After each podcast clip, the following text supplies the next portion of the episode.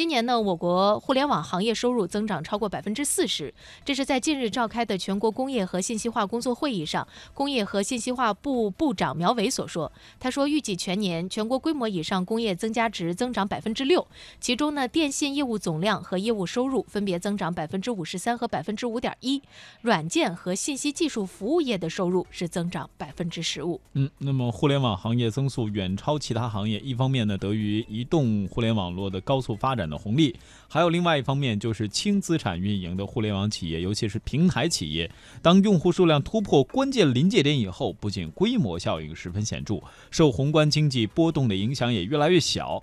那么，这是中国信息通信研究院政经所经济部门副主任啊给我们带来的介绍。他同时还认为呢，互联网行业的高速发展同样离不开我国网络基础建设的提速啊。这个确实也是基建带动了我们整个行业的发展。是，实际上呢，观察互联网行业的发展趋势，有两个最为直观的指标。那么这两个指标的数，呃，这两个指标的数字呢，实际上也代表了中国互联网行业的发展。一个是四 G 用户数，截止到今年十一月，大家猜猜看，我们国家四 G 用户达到多少亿户了呢？多少亿户？七点三亿。如果按照我们现在十四亿人口来计算的话，也就是说。百分之五十以上的人，嗯，已经是四 G 用户了。而且这个统计啊，我估计，我个人估计它的准确性要更贴近现实。为什么这么说？今年开始，大部分省市的手机用户都已经开始实名制了。也就是说，你每天使用手机，只要它开机，就知道你在哪儿，你干什么的啊？这个什么什么，嗯，对吧？你是逃不过。你另一半的眼睛的。另外呢，咱们国家的宽带用户是接近三亿户，其中二十兆以上速率用户达到了二点二亿户。也就是说，大家在上网的时候可以感觉到网速更快了。这也是在今年中国互联网基础设施不断建设加强的同时，呃，这个软件和相关产业一个增长带给我们很大的一个服务的收获哈。实际上，在整个的这个增速发展当中，我们也看到了有一个发展挺快的。这个门类，电商，哎呦，是吧？电商平台今年真是，嗯，大家是不是都在说剁手的话题？没错，这个一到年底盘点，看一下自己在支付宝或者其他的一些支付工具当中，就可以知道自己在这一年的账单到底花了多少钱。时光荏苒，岁月如梭，年初丢面膜啊，不是年初买面膜，年末就谈。各种各样的电商经营了。哎，那么在全国，在第十二届全国人大常委会第二十五次会议呢，近日也是对电子商务法草案进行了分组审议。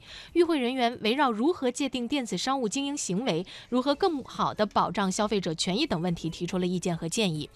呃，这个吧看起来很宏观，但是实际上和我们的生活密切相关。比方说，有一些这个闲置物品，呃，交易的这样的一些平台啊。像什么五八同城啊，嗯，闲鱼啊，是吧？大家都知道。那你比方说，你在这上边你卖了一些二手的东西，你这算不算微商？嗯，是吧？这些实际上都是和我们密切相关的。那我们的记者庄胜春和侯艳呢，也是进行了采访。我们来看一看，呃，这些这个相关的人士都是如何进行解读的。下面就请大家开始审议发言。我做一个发言。第六组审议现场，召集人刚刚宣布开始审议，顾胜组委员就接过话茬。他表示，电子商务法的制定使得电商未来有法可依，有不少看点和亮点，但也有不少地方需要完善。电商经营行为的新标准还需要进一步探讨，然后要规范电商的价格行为。此外，要推动线上的交易和线下的信用系统对接。现在我们的电商和互联网金融高度相联系，那么现在互联网金融的问题也很多，可能光靠电子商务法还不够，可能还需要专门的法律。最后一点就是微商这方面的规范还需要进一步完善。发言完毕。啊，我做个发言。话音刚落，刘正奎委员直截了当提出两个具体意见。现在网上购物遇到的主要问题，一是商品与网上介绍的不一致，欺骗消费者；二是消费者上当受骗以后。由于维权太麻烦，有时自认倒霉，所以我对照这部法查找相关的条款，看能否解决这两个问题。草案的相关规定是，电子商务经营主体应当全面、真实、准确披露商品或者服务信息。消费者通过电子商务第三方平台购买商品或接受服务，其合法权益受到损害的，可以向商品生产者、销售者或者服务提供者要求赔偿。电子商务经营主体。应当全面、真实准确披露商品或者服务信息，但谁来核验没有规定。而且，如果经营主体违反了这一条，在法律责任中并没有相应的处罚条款。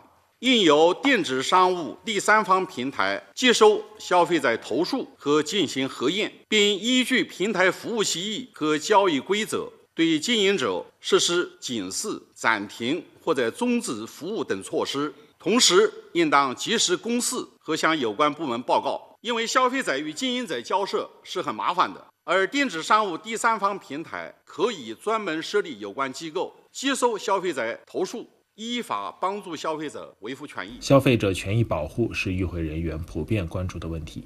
比如，在第五组审议现场，谢旭仁委员提到，针对电子商务经营主体销售商品或者提供服务，不得将商品或者服务不合理拆分，不得另行收取不合理费用的规定，他建议具体到送货、安装等行为，不得另行收取不合理费用。那，我建议呢，把它这稍微具体化点。呃，比如说你提供的服务是不是应该包括安装、运输等方面的服务？所以建议这一条呢，就在后面啊，不得将商品或者服务包括安装、运输等啊，不得另行收取呢不合理的费用。另外，不少与会人员关注个人信息保护问题，认为应该做更为详细的规定。比如，吴晓玲委员提到，草案定义的电子商务经营主体不包括物流，但是物流泄露信息很厉害，所以也可以考虑把物流包含在电子信息数据的保护中。我国电子商务交易市场规模已经跃居全球第一，但电子商务发展也面临一些突出的矛盾和问题。电子商务法草案经过近三年的调研论证。坚持促进发展、问题导向、规范与保障并重的指导思想。草案中有关工商登记的规定和如何监管微商的话题引发了广泛讨论。央广记者庄胜春就此采访了参与草案起草的多位专家。我们继续来听报道。据统计，目前在电子商务经营者中，自然人和小规模经营者占到百分之八十还多。要不要工商登记，涉及监管、税收等方方面面的问题，引发不少争议。对此，草案明确，电子商务经营主体应当依法办理工商登记。参与草案起草的北京大学法学院副院长薛军解释说：“电子商务经营主体办理工商登记不是一个特别的管制措施，不是说一个准入，它就是一个它的一个基本义务。另外，也是要落实线上线下完全平等、呃一致的。不过，各位卖家不必太着急去准备登记材料。草案打了两个补丁：一是明确了哪些人不需要进行工商登记，包括家政服务、钟点工这些以个人技能提供服务的，还有自产自销农产品的。”以及其他国家法律法规规定可以免除工商登记的情形。第二个补丁是办理工商登记的具体办法由国务院来制定。此前，全国人大财经委副主任委员、电子商务法起草领导小组组长吕祖善强调，要不要工商登记，未来制定办法时应体现一个原则，有利于促进就业。但可以想见的是，操作层面会有较大不确定性。关键在于，如辜胜组委员在分组审议时所说，如何界定经营行为？吕维委员也举例说，现在一些职业农民的经营规模比较大，很难说是原来意义上一家一户小规模自产自销，这又该怎么算呢？对此，参与草案起草的北京邮电大学法律系副教授崔聪聪举例说：“那就看他这个行为是不是具有连续性、反复性。如果仅仅就是卖自己的二手的商品，从行为属性来说，它不是经营行为。”所以不属于电子商务的范围。但究竟什么是连续反复？打个比方，我在微信上卖东西卖了半年，算不算连续？只卖了一个月却赚了几十万，又算不算经营行为呢？这不仅涉及到工商登记，还涉及卖家的责任界定，以及微信是否会被认定是电子商务第三方平台，需要承担先行赔偿等责任的问题。这些是交给法官在司法实践中判断，还是在草案中加以明确，还有争论。据了解，草案将向社会全文公布，广泛听取意见。